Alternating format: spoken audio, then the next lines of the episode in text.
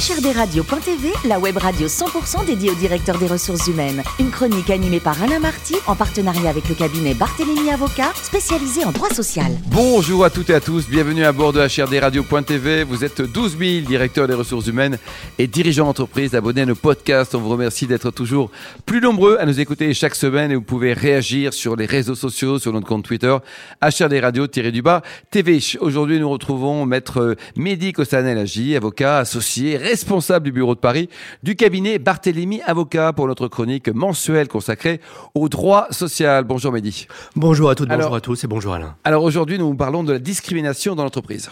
Effectivement, c'est la discrimination qui m'a inspiré ces derniers temps.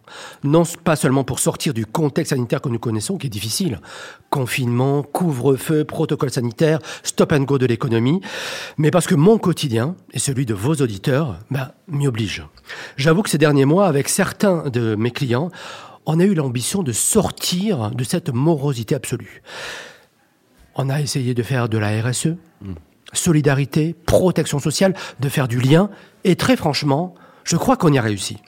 Mais mon quotidien ou notre quotidien est aussi marqué par des préoccupations contentieuses un peu particulières, c'est ce qu'on fait au sein du cabinet Barthélemy, et on a mis des outils en place pour les éviter.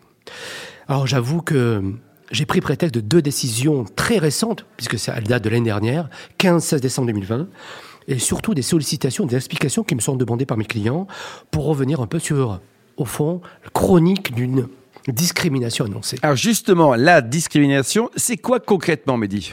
Alors, la discrimination, c'est un peu ce qu'on connaît tous.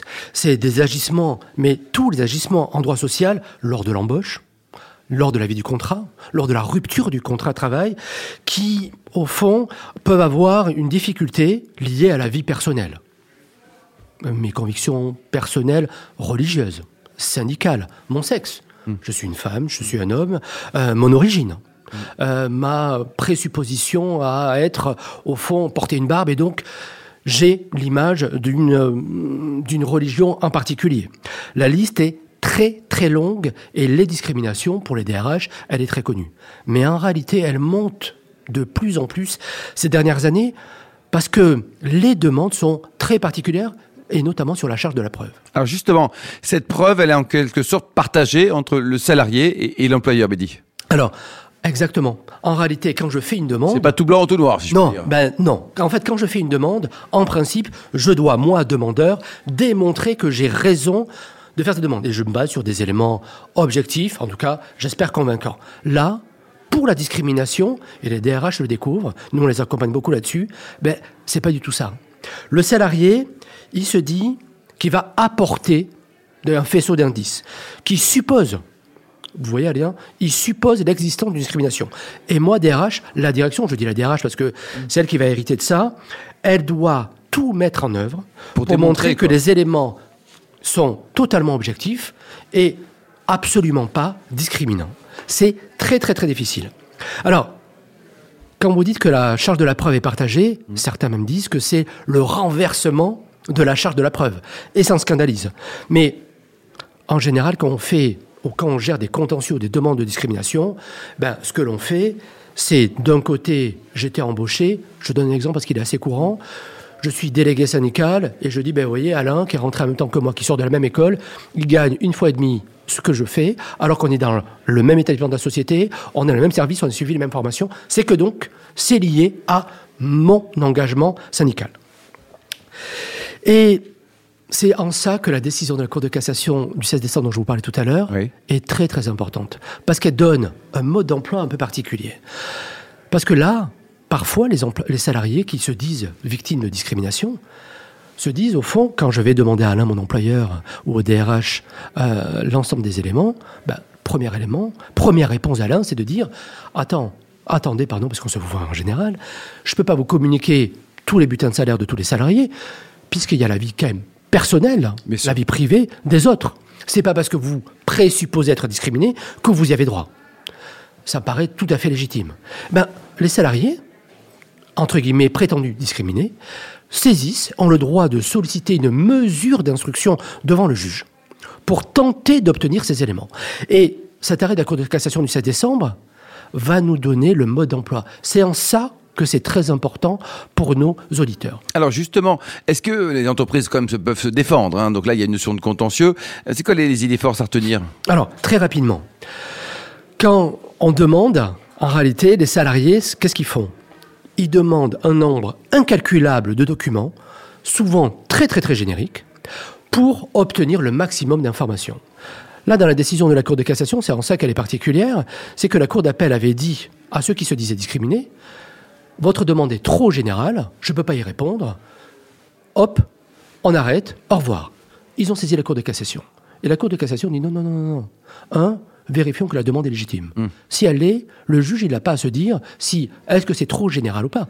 Si c'est trop général, eh ben, il doit, lui, lui, dire attention, c'est trop général, mais voilà le périmètre qui devrait être retenu pour la mesure d'instruction. Incroyable. C'est pour ça que les DRH doivent absolument avoir conscience du danger qui existe. Des risques, quoi. Eh oui, de ce risque là-dessus sur la discrimination. Souvent on me dit, oh, c'est pas très grave. Non, c'est pas très grave. Sauf que ça peut annoncer beaucoup de choses, et notamment des, revendications collectives. Alors justement, les classes d'actions, dans, ce, dans cette problématique, on, on peut en avoir C'est-à-dire que différents salariés qui se lient contre une entreprise, par exemple? Oui, bien sûr. Alors, ce qui est étonnant, c'est que jusqu'à présent, on avait des contentieux individuels, j'allais dire multiples. Hmm on était plusieurs à saisir le même jour le même juge pour faire état d'une crimination. Moi, j'appelais ça les pluricontentieux.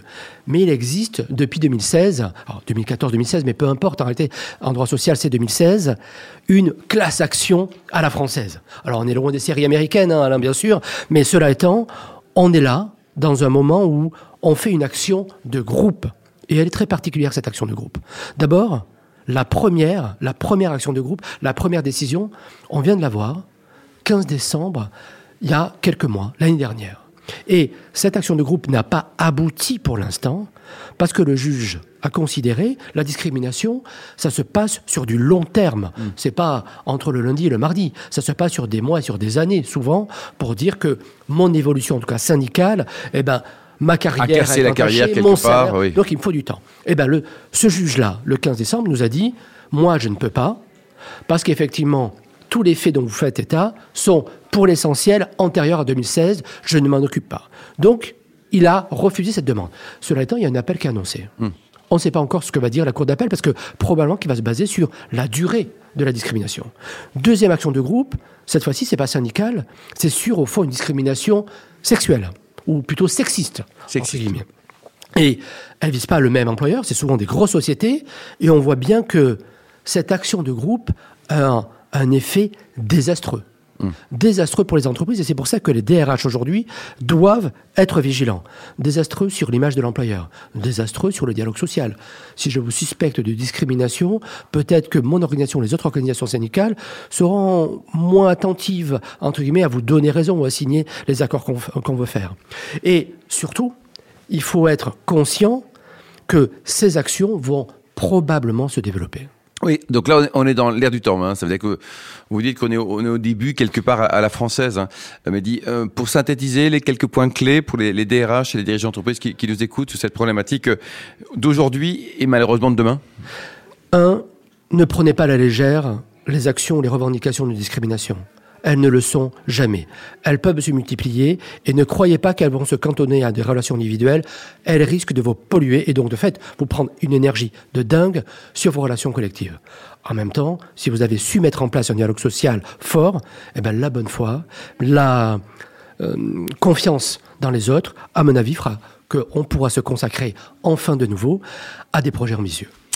Merci beaucoup, Bédi. C'est euh, juste passionnant et inquiétant. Donc, il faut euh, venir vous voir régulièrement. Je rappelle que vous êtes avocat associé et responsable du bureau de Paris du cabinet Barthélémy Avocat. Fin de ce numéro de HRDRadio.tv. Retrouvez toute euh, notre actualité sur nos comptes Twitter, LinkedIn et Facebook. On se donne rendez-vous le mois prochain pour une nouvelle chronique consacrée au droit social, toujours en partenariat avec le cabinet Barthélémy Avocat. La chronique de HRD Radio.tv, une production B2B Radio.tv en partenariat avec le cabinet Barthélémy Avocat.